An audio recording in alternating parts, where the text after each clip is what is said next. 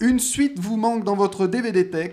Pas de souci, Flavien a toujours des idées dans la suite. Exactement. Alors si je vous parle de révolution cubaine, de tension entre l'île et l'Amérique, de gangsters révolutionnaires et inspiré d'une histoire vraie, vous pensez à Scarface, on est d'accord? Bien sûr. Eh ben non. Parce que, c'est- parce que cette semaine, on parle de Dirty Dancing 2. Oh mon dieu. Voilà. c'est vraiment ça.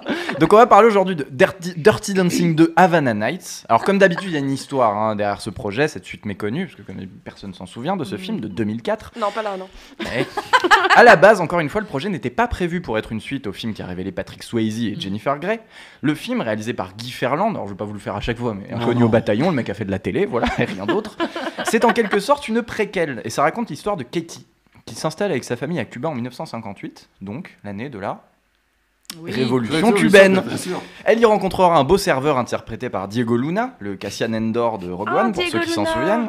Et ensemble vont se consacrer à leur passion de la danse entre tensions politiques et raciales. Sauf qu'à la base, ce film s'appelait Cuba Mine et ne parlait absolument pas de danse, c'était juste une histoire d'amour tragique matinée de conflit.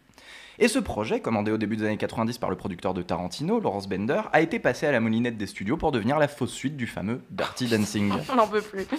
Bon, le film est exactement comme vous l'imaginez, c'est une histoire d'amour cliché avec des scènes de danse sympas. Euh, c'est pas nul, hein, mais on perd tout l'humour grinçant de l'original, je sais pas si vous vous en souvenez, et l'univers de Clubmen détraqué pour quelque chose d'un petit peu plus exotique, mais beaucoup plus consensuel. Mais ne vous inquiétez pas, malgré le fait qu'il se déroule 5 ans avant le premier, en 1958 donc, il y a bien une apparition de Johnny Castle, notre Patrick Swayze préféré.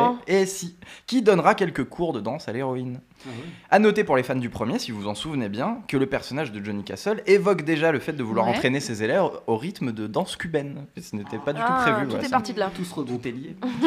Alors, le film est sorti au cinéma, lui, début 2004, y compris en France. Moi, je me souviens par exemple qu'il y avait des affiches partout sur les bus. Putain, je me Ah ouais, moi faut non plus. Oublié de l'histoire. Il a rapporté 30 millions de dollars pour un budget de 25. C'est ce qu'on appelle une opération blanche à Hollywood. Voire un petit bid parce que le marketing, ça coûte très cher. Mm. Mais qui dit producteur de Tarantino dit que le film a été coproduit coproduit par Miramax et donc par Harvey Weinstein. Ah. Et je vais laisser les mots de fin à l'héroïne du film, l'oublié Romolo Garay, qui nous partage cette anecdote. Je la cite. Pour décrocher le rôle, j'ai dû aller le voir dans sa chambre d'hôtel à Londres. Il m'a accueilli nu sous sa robe de chambre. J'avais 18 ans et je me suis senti harcelé. voilà. Donc on veut bien croire la pauvre Ramolo qui a été dégoûtée du système hollywoodien après cette expérience. Ah bah, parce qu'entre les producteurs libidineux et un réalisateur qui insistait pour qu'elle perde les rares kilos qu'elle avait, on peut pas dire qu'elle ait passé le time of her life sur le projet. que tout le monde a oublié. Alors j'ai cherché pendant 10 minutes, pas plus. hein. Une- une- un gag de fin à base de on laisse pas bébé dans un coin, j'ai rien trouvé. Thibaut, donc je te laisse sur ça. Tu me laisses dans mon coin là.